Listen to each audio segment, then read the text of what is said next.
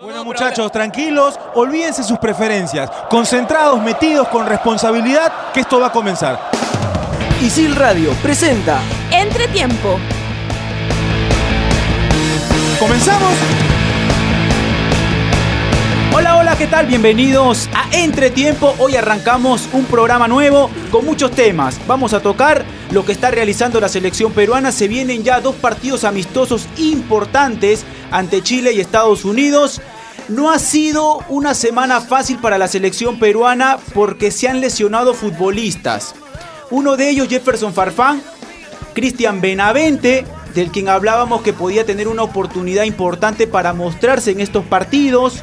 También la lesión que ha tenido Abraham Araujo. Ricardo Gareca termina llamando a Callens. La posibilidad de quién pueda ser el cuarto central en estos partidos. Para que Gareca lo trabaje durante la semana o también ante alguna emergencia. Vamos a tocar el tema de la selección peruana, el torneo clausura, Alianza Lima perdió ante Municipal, dos derrotas del cuadro blanqueazul, hay molestia por parte de los hinchas, Universitario tiene un partido clave ante un rival directo, el día sábado en el Estadio Nacional, lo más seguro con un estadio totalmente lleno, ante Unión Comercio. Voy a presentar a cada uno de mis compañeros para iniciar con el tema de la selección peruana. Saúl, ¿qué tal? ¿Cómo estás? Bienvenido a Entretiempo. Pablo, buenas tardes. Gabriel, ¿cómo están? ¿Qué tal? Eh, cortito nomás. Antes preocupaba mucho cuando un jugador peruano se lesionaba. Uno decía, pucha, ¿y ahora quién entra? Hoy no preocupa tanto, ¿ah? Hoy se lesionó Farfán, eh, no, va, no va Benavente. Eh, hay otro por ahí, no está, no Rodríguez tampoco, pero estamos tranquilos, o sea, no hay tanta preocupación, no noto en la gente, ¿no? Porque en el técnico muchas veces notamos tranquilidad, pero en la gente no hay esa preocupación. Eso, eso da una buena sensación a partir de lo que venimos haciendo en eliminatorias y en el Mundial. Terminan llamando a Callens, Peña y Cartagena. Son los convocados de emergencia por parte de Ricardo Gareca. Gabriel Rey, ¿qué tal? ¿Cómo estás? Bienvenido a Entretiempo. ¿Qué tal Pablo, Saúl, la gente que nos escucha? Eh, emocionado. Siempre cuando juega la selección es una semana distinta. eh, pero como, como dice Saúl, ¿no? también tranquilo por el hecho de que, está bien, hay lesionados, pero hay con qué. Ahora tenemos con qué. Me sorprendió sí un poco la, la convocatoria de, de, Cartagena por, por Abraham. Eh, ¿Por qué? Porque son posiciones distintas, ¿no? O sea, si te, si te Se esperaba un central más, ¿verdad? Ya, Si te lesiona un central, deberías convocar un central. No, por- no por Cartagena, porque Cartagena viene Claro, haciendo las cosas ya, bien, no por él. por ahí. No, no, no. Ahora, ¿a quién convocabas si, si pedías un central? Es, es uno, de, los, es- detalle, es ¿no? uno de Claro. los temas que vamos a tocar en el programa. Mi nombre es Pablo Caña, somos estudiantes de la carrera de periodismo deportivo de ISIL y recuerden que nos pueden escuchar en Spotify como Radio ISIL. Ahí está la productora atenta a que uno pueda decirlo. Saludos para Mafe. Nos metemos de lleno al programa y arrancamos con el tema de la selección peruana. Venían hablando, y debe ser el primer tema que vamos a tocar, con respecto a la convocatoria que ha tenido de emergencia Ricardo Gareca. Se lesiona Abraham, se lesiona Araujo, uno tenía en mente que Gareca llame a un central para que sea el cuarto y por ahí en el partido de práctica lo puede emparejar y ante alguna emergencia.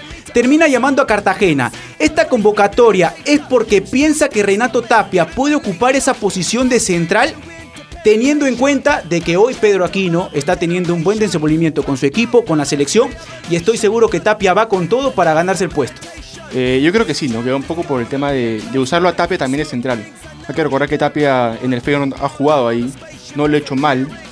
Y como hablábamos al inicio, ¿no? ante la carencia de un central para, para ser convocado, yo creo que, que Tapia no sería una mala opción. Gareca a veces prefiere darle esta polifuncionalidad a los jugadores antes que llamar a un, a un desconocido, a alguien que no le tiene tanta confianza, ¿no? Porque pudo haber sido Zambrano, por ejemplo, pero sabemos que en la interna hay un problema entre ellos dos. Eh, pero de ahí te pones a pensar y dices, ¿quién más, no? Prefiero a Tapia de central, probarlo ahí, ahí un rato.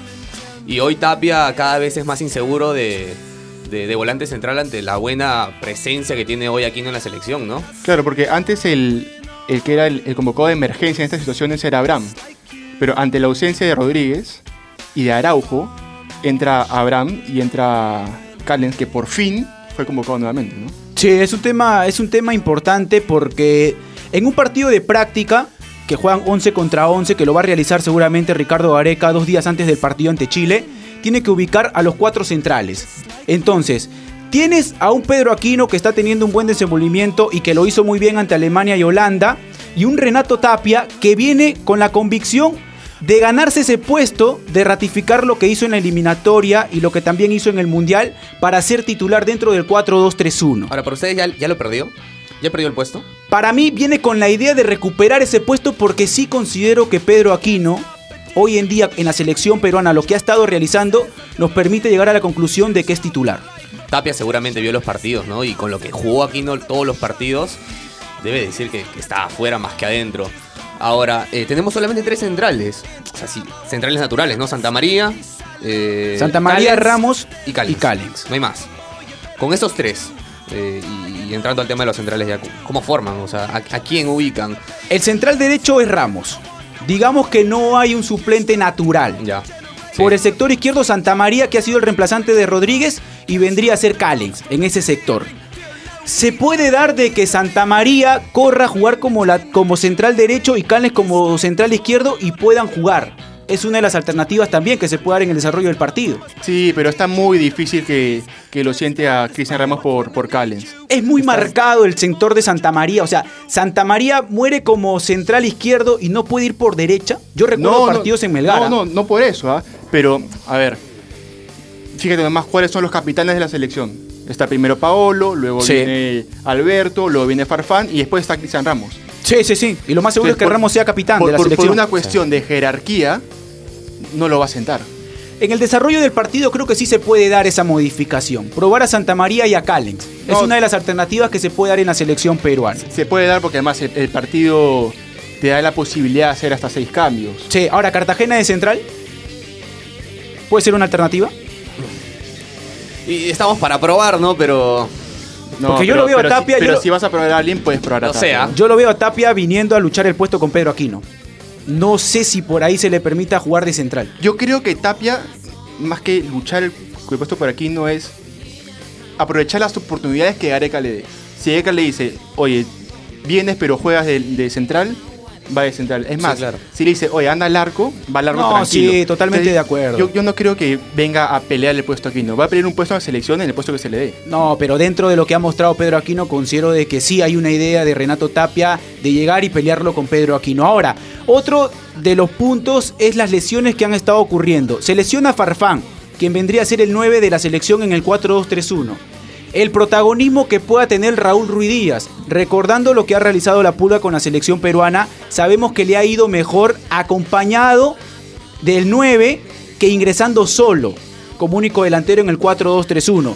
¿Qué otras alternativas hay? Ricardo Gareca en una conferencia antes del Mundial, cuando le preguntaban por Paolo, habla de Polo, que en Universitario jugó de 9. Habla de Carrillo, que en un momento termina jugando en Alianza Lima en esa posición.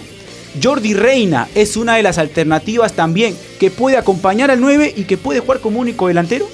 Eh, yo creo que de los tres que he mencionado, de Polo, de, de Carrillo y de Reina, que está un pasito adelante es, es Jordi. Para que pueda ser probado en esa posición. Sí. Es más, Por delante de Ruidías. no, no, por delante de Polo y de Carrillo. Ah, para acompañar a Sí, Ruidías. Sí, porque yo, yo creo que el que entraría a ser titular ante la ausencia de Paolo y de, y de Jefferson es, es este Raúl, ¿no? Sin ningún problema. Eh, Como único Ahora, delantero. Si entra Ruidías o quien entre de los nueve que tenemos, eh, me da la sensación de que vamos a jugar de manera distinta, ¿no? O sea, igual ya no está Paolo, o sea, tenemos que jugar de forma distinta de todas maneras. Y ante eso, un solo 9 me, me causa mm, eh, una mala espina, me causa de que no vamos a tener tantas oportunidades frente al arco. Sería cuestión O sea, de probar a un... Si vamos a tener 9 como Ruidías, como Jordi, que vayan acompañados de todas maneras. No, y está bien porque, a ver, lo mencionamos en programas anteriores, estamos en la etapa de poder probar cosas. Hemos probado jugadores, hay que también probar sistemas. Y Sí. an- ante la ausencia, porque, a ver, ¿Qué Pa- sistema Pa- utiliza? Paolo, Paolo no va a estar por lo menos hasta abril. Por lo menos. Claro. Farfán puede que se lesione. Entonces, en competencia hay que prever que, a ver, juegue eh, Raúl o que juegue Jordi.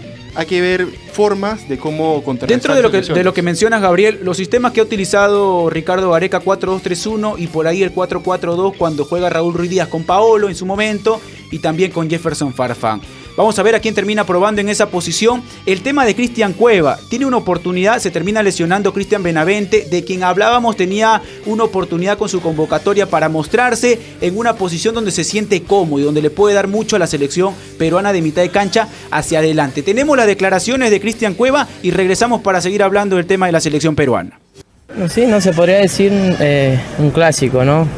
Pero bueno, eh, son partidos que, que dentro de todo uno tiene que, bueno, todos los partidos hay que pensarlo en ganar, ¿no? Pero como es un clásico y sabemos que los clásicos no se puede perder, entonces nosotros vamos a, a prepararnos para, para sacar el resultado que queremos que ganar y, y tratar de, mejorar en cosas quizás que, que por ahí los dos partidos anteriores que, que tuvimos dejamos de hacer, ¿no? Sí, siempre va a ser di- distinto, ¿no? Creo que eh, mucho más maduro cada uno de nosotros, eh, eh, con un roce mayor, digamos, digámoslo así, ¿no? Con un roce internacional mucho, mucho mayor, mucho más grande, pero pienso que, que eso, eso tiene que ayudarnos para, para, para mejorar en, todo aspecto, ¿no? No, no, yo creo que por más que por ahí los partidos eh, los podamos perder, que sea de, de- de una forma que siempre lo hemos, lo hemos hecho, ¿no? Jugando al fútbol, peleando y luchando hasta el final. Yo Jugué una vez de nueve con,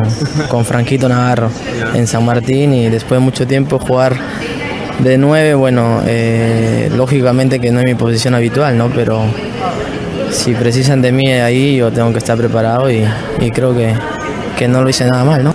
Lo, lo ideal para nosotros es ganar, ¿no? Después de, de quizás dos derrotas que donde tuvimos eh, eh, una exigencia mucho mayor, ¿no? En los amistosos que tuvimos, eh, con dos selecciones de una jerarquía muy grande y lógicamente estas dos también serán igual, ¿no? Pero pienso que, estamos preparados para eso, ir corrigiendo cosas, mejorando eh, lo que tengamos que mejorar y, asumir mucha responsabilidad en esos dos partidos, ¿no? Porque lógicamente después de las cosas que sucedieron, eh, marcan, ¿no? Es algo que, que me avergüence decirlo, pero te marcan, pero, pero creo que durante todo el tiempo que me ha tocado defender a, a la selección, creo que lo he hecho de la mejor manera, dándome el 200% en cada partido.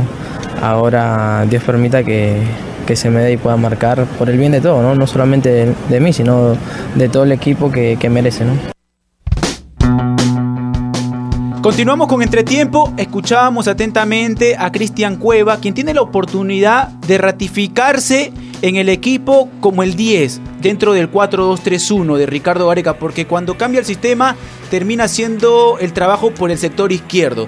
Se lesiona Benavente, de quien hablábamos, era una oportunidad para que se pueda mostrar y para que le pueda, sobre todo a Ricardo Gareca, darle a conocer su fútbol, ocupando esa posición. Que Cristian Cuevas se, se ocupe y se preocupe de, de ser 10, ¿no? Hay que, hay que aprovechar esta nueva oportunidad que, que- que tiene Cristian Cueva porque hoy vemos y hoy dudamos de la presencia de Renato Tapia. No vaya a ser que Benavente, que hoy no tiene la oportunidad, pero quizás más adelante sí pueda aprovechar esa oportunidad de 10 y también dudemos de quién puede hacer el 10 de la selección peruana, ¿no? Hay que decirle a Cueva que se preocupe un poquito y que esta vez sí la aproveche, ¿no? Eh, yo no sé si Cueva tomó la convocatoria de, de Benavente como un mensaje, pero justamente después de, de la convocatoria yo vi el partido del Krasnodar con el Sevilla También. y lo que jugó Cueva ese partido. Bien, bien. Corrió toda la cancha, participó. eh, entonces creo que yo que, que viene, Lo ha notado. viene... Lo veo más delgado, ¿ah? Sí, también. Físicamente lo veo mejor. Eso te da Europa. Sí, está más Eso te da rápido. Un juego atrevido, lo vi en ese partido el que menciona Gabriel. Importante lo que está demostrando. Me parece que ha sentido de todas maneras el hecho de que hoy en día se ponga en discusión su titularato con la selección peruana. Sí, ahora, qué mala suerte la de Benavente, ¿ah? Hace tiempo que no veía un jugador de fútbol con tan mala suerte. Porque las pocas que estuvo en la selección, es más, la, la- la última que tuvo fue, nos quedamos con uno menos, eh, Benavente acababa de entrar, tuvimos que, que replantear y, y Benavente finalmente fue por, por la derecha y, y se salió del partido, no por él, sino por, por el estilo de juego de, de la selección. Y ahora que tenía la oportunidad de, de entrar, de quién sabe, titular por ahí, pelear el puesto con Cueva y sentarlo, se, se viene a lesionar en lo que puede ser la, la oportunidad más clara que ha tenido en los últimos tiempos con la selección, ¿no? Ahora la, la suerte de Cristian Cueva, ¿no? Que nuevamente tiene otra oportunidad. Sí, o sea, a ver, la, la convocatoria de Benavente eh, claramente decía que alguno de los dos partidos 90 minutos iba a jugar. Eh, O que iba a iniciar por ahí un partido, ¿no? Sí, y, y en, esa, en esa circunstancia tal vez él pudo haber aprovechado y, y en estos momentos eh, pelear el puesto con, Cri- con Cristian Cueva. Sí, era una oportunidad. Era una oportunidad para Cristian Benavente. Hoy Porque Cueva venía no- mejor incluso. Claro, ¿no? Venía jugando, si bien es cierto estaba jugando por el sector izquierdo como extremo, de todas maneras uno sabía de que en otros equipos estaba jugando de 10 y que era importante verlo con la selección peruana y sobre todo con futbolistas que lo pueden acompañar y que lo pueden potenciar en los últimos metros de la cancha, que era lo que por ahí uno quería ver de Cristian Benavente. Por el lado de Chile, tiene ausencias también. No viene Alexis Sánchez, Eduardo Vargas, tienen problemas. Lo de Eduardo Vargas es un tema de indisciplina. Reinaldo Rueda está buscando un cambio.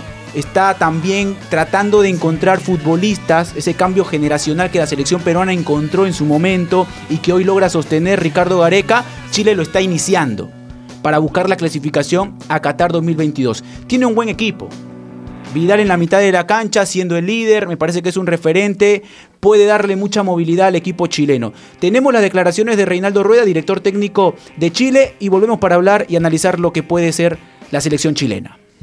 Buenos días. Bueno, hay algunos eh, que durante la jornada tuvieron algunos traumas, están siendo evaluados, ya llegaron unos que han trabajado en el día de ayer. Vamos a esperar a ver cómo llegan el resto de, jugadores el día de hoy. Con una lamentable baja, la de Pedro Pablo Hernández, que se lesionó y no formará parte de esta gira. Sí, sí, es una pena, ¿no? Pero bueno, eh, son situaciones que son muy, muy normales y esperar que se recupere pronto. ¿qué podemos opinar de Perú y, el próximo rival México también?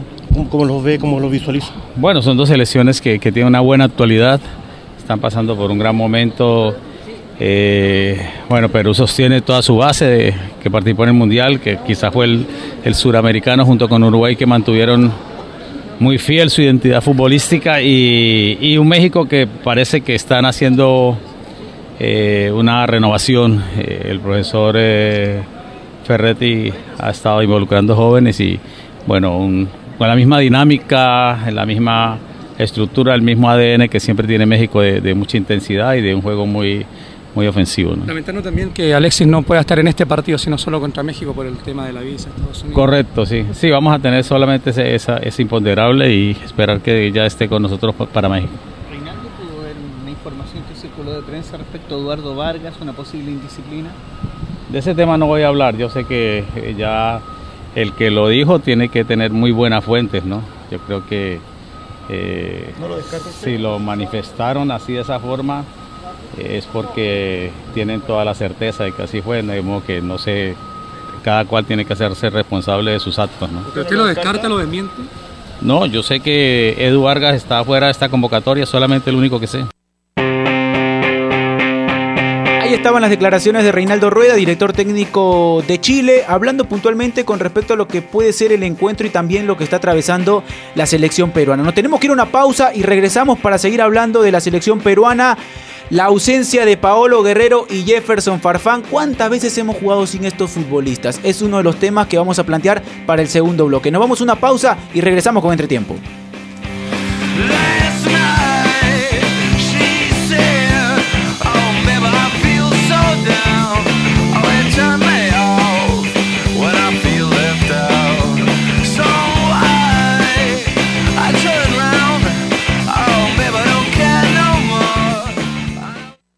Y ahora la siguiente pregunta. ¿Qué significa bizarro? A. Raro. B. Sucio. C. Valiente. Si respondiste A. Celebra porque te has equivocado. Bizarro significa valiente. El que aprende de sus errores no se equivoca. Estudia en ISIL y aprende haciendo.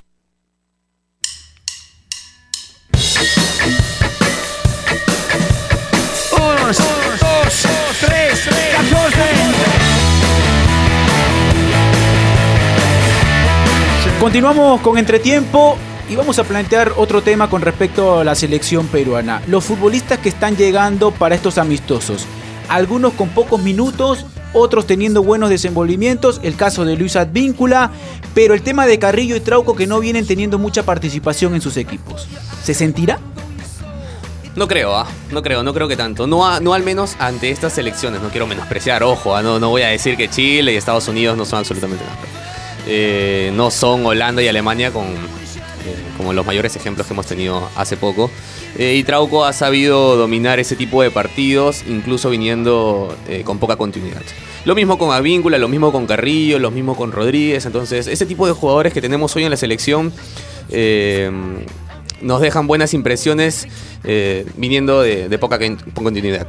Lo que quería decirte es lo de Qué bien que no viene ni Sánchez ni Vargas, ¿no? Sí. Qué bueno, qué bueno ante esta eh, poca cantidad de, de central. centrales titulares al menos, de los seguros.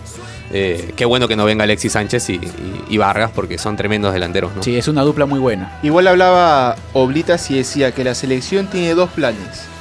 Si Reinaldo Rueda quiere llevar y hacer jugar a, a los nuevos jugadores, a, digamos, a las nuevas promesas, la selección va a estar preparada para eso. Y si quiere llevar a toda su generación dorada, también. Entonces yo creo que, que, que por ese lado hay que quedarse un poco tranquilos.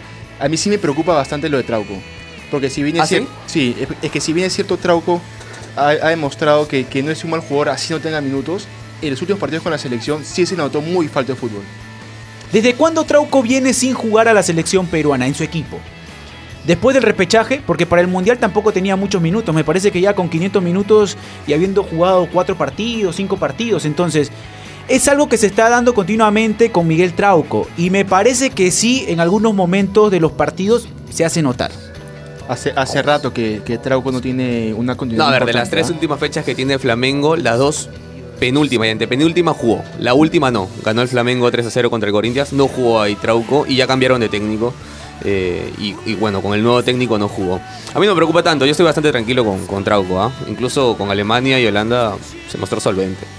Eh, Sí, sí, no, sí. no- no me afecta, la verdad. Claro, el tema... el Ahora, tema- lo ideal es que juegue, ¿no? Como siempre, pero.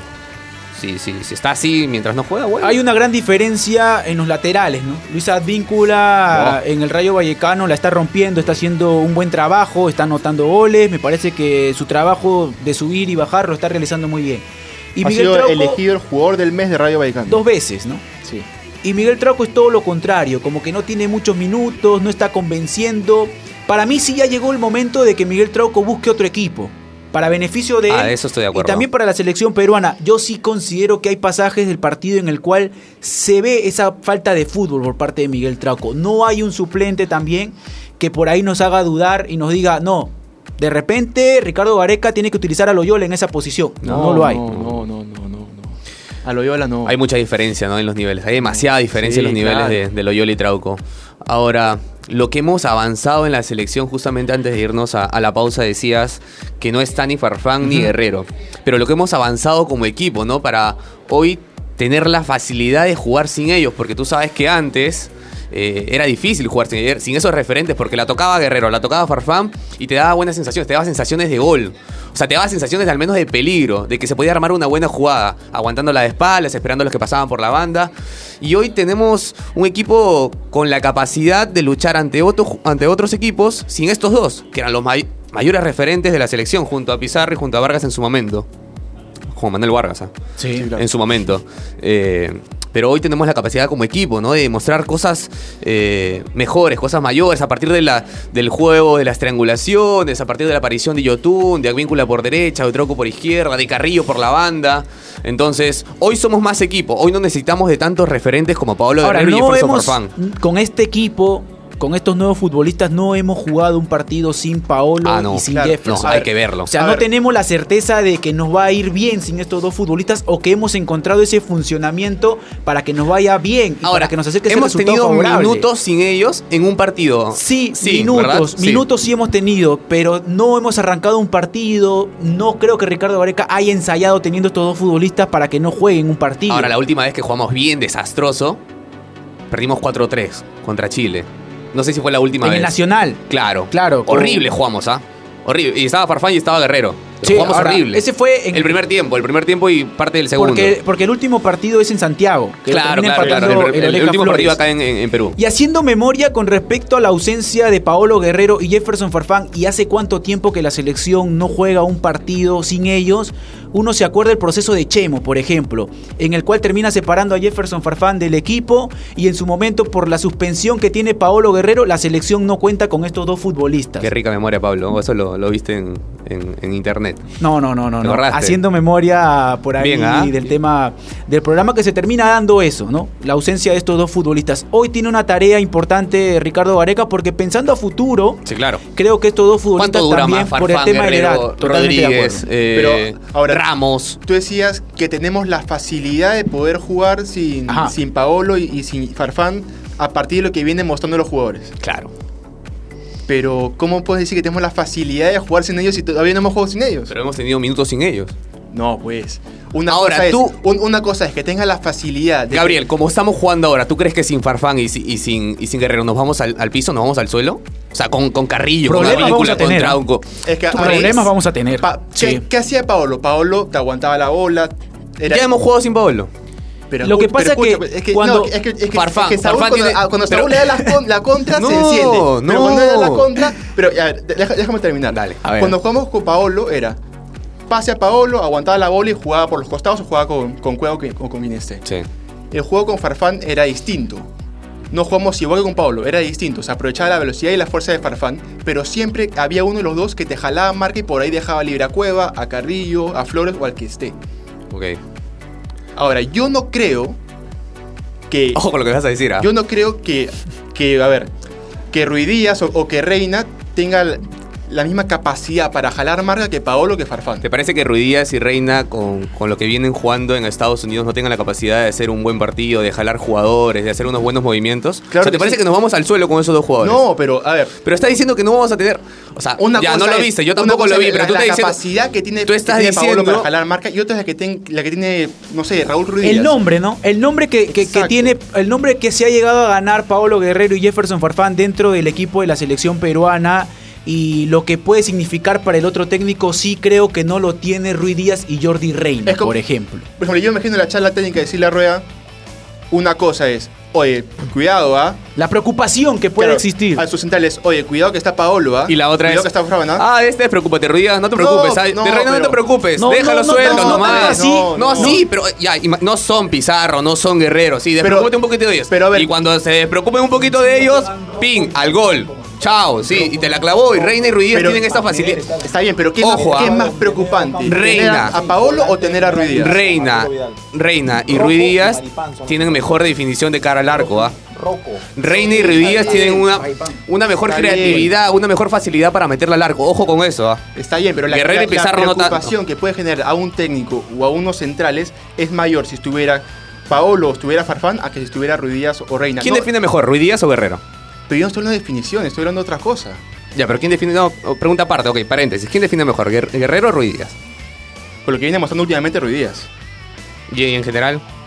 No, para mí el que define mejor es Paolo En Guerrero. general, en su carrera, obviamente Pablo Guerrero, ¿no? Para mí lo que, lo que ha hecho, lo que ha hecho Paolo Guerrero con la selección peruana es totalmente distinto a lo que ha hecho Raúl Ruiz Díaz. Tú claro, no, pero tú estás hablando del peso. No, no, yo te mencionas- eh, es que mira, La pregunta tú es espe- mencionas- No, no, Pablo, la pregunta es específica. ¿Quién define mejor, Ruidías o Pablo Guerrero? Para mí define mejor Paolo No me Guerrero. hables de selección, Para no me hables de lo que ya, hizo. Para mí define mejor Ah, Paolo Guerrero. Ahora, Para mí tú mencionas de que la selección ha jugado minutos sin Paolo Guerrero y sin Jefferson Farfán. Esos minutos no fueron ensayados. Esos minutos se terminan dando por las circunstancias del partido y porque tiene que realizar modificaciones Ricardo Gareca. Hoy el técnico sí tiene la oportunidad de ensayar un equipo sabiendo de que no va a contar con estos dos futbolistas. Tiene que encontrar en Raúl Ruiz Díaz una respuesta que puede ser como único delantero o acompañando a otro que puede ser Jordi Reina, que puede ser Cueva, Por que eso lo, yo lo decía que hemos, crecido tanto como equipo que hoy tenemos la que facilidad. encontramos de- variantes, Por pero eso. no que hemos encontrado el juego sin ellos. Ah, no, tú estás no, no, mencionando pero- de que hemos encontrado Pero vamos a tener la facilidad de como equipo encontrar un buen funcionamiento. De eso hablaba yo. Vamos a de todas maneras, con el equipo que tenemos, vamos a encontrar un buen Habrá que funcionamiento. esperar el a- partido. Habrá que esperar el partido. O sea, ¿tú dudas de eso? ¿Dudas de que vamos a, vamos a hacer un buen partido con lo Yo que tenemos? soy consciente de que se ha encontrado un buen grupo y que seguramente los futbolistas van a dar todo lo mejor, pero el funcionamiento, la certeza nos la va a dar una vez que miremos el Yo, yo partido. no dudo, la verdad. Yo no dudo de lo que puedan dar. Yo tampoco estos dudo. No, pero tampoco dudo, haciendo. pero sí creo que hay que ver el desarrollo del partido para que uno llegue a esa conclusión. Tú te estás No, yo- adelantando a esa Yo conclusión estoy diciendo que vamos a tener la facilidad. Sí. de encontrar un funcionamiento. Sí, claro que sí, pero con los jugadores que tenemos, Pablo. Con los futbolistas que tenemos, sí, lo más seguro. O sea, a mí me, agrada de repente de que por ahí le demos la oportunidad a Jordi de que juegue como único delantero o que lo acompañe a Raúl Ruiz Díaz y que, y que Cueva vaya al sector izquierdo. Me agrada eso, porque hoy vemos alternativas de los futbolistas Ahora, que son Pablo, polifuncionales. con Guerrero y con Farfán y con Pizarro y con Vargas y con los mejores referentes, siempre hemos tenido un buen primer tiempo y un mal segundo tiempo, un buen, un buen segundo tiempo y un mal primer tiempo. con los jugadores que hayamos tenido, siempre hemos tenido malos minutos y buenos minutos. Sí, y con O sea, Ricardo con Gareca también hemos tenido buenos minutos y malos Exacto, minutos. con esto va a pasar más o menos lo mismo. Pero yo confío en que en algún momento del partido vamos a encontrar un funcionamiento y vamos a hacer las cosas bien. Sí, ahora, dejamos el tema de la selección peruana porque ayer por el torneo clausura lo termina jugando Alianza Lima con Deportivo Municipal por la fecha 5, partido pendiente. Lo gana Municipal con gol de la Rauri. Municipal se mete a la pelea por el acumulado. Hay que tomar en cuenta de que el formato del campeonato permite que el campeón del clausura juegue con el mejor del acumulado. Y en esa pelea, sabiendo de que Melgar está en el primer lugar, están Alianza Garcilaso y Deportivo Municipal. Muy lejos también UTC, pero el formato del campeonato le permite a esos equipos pelear por ese cupo y para llegar a una semifinal. Triunfo importante de Deportivo Municipal. Y el sábado, ¿Con qué gol, no? ¿con qué gol de la Rauri? Y el sábado hay un partido también por el tema del descenso universitario ante Unión Comercio. Viene, viene con la confianza, ¿no? Universidad. Siempre una victoria, así sea un gol a la champa, te da confianza. E- Este, este partido la contra. champa? El de. No, no, no, yo dije, no, no, no fue un gol a la champa, pero cuando uno gana, así sea, con un gol a la Ah. champa, te da confianza. Ahora, yo a, creo- a estos equipos que vienen mal, ¿no? Y Yo creo Universitario que- venía mal. Que en el gol de Denis algo más pudo ser la defensa Moncayo. Ahí, ahí me, me queda la sensación. Pero sí, siempre, siempre un triunfo es, es este. Qué, gana- qué ganas de debatir tienen hoy día, ¿ah? Cualquier cosita, cualquier error. La gente quiere debatir, pero hemos llegado a la parte final del programa. Nos tenemos que despedir. Ya nos vamos a estar reencontrando para analizar lo que seguramente fue el partido de Perú ante Chile con entretiempo. Así que nos despedimos. ¿Algo más, Saúl? No, no, no, yo creo que confío en el equipo, más, muchísimo. Gabriel? No, no, todo conforme, todo conforme. Todo conforme. Nos tenemos que ir, nos estamos despidiendo y nos reencontramos la próxima semana. Ya saben que nos pueden escuchar por Spotify. Chau, chau.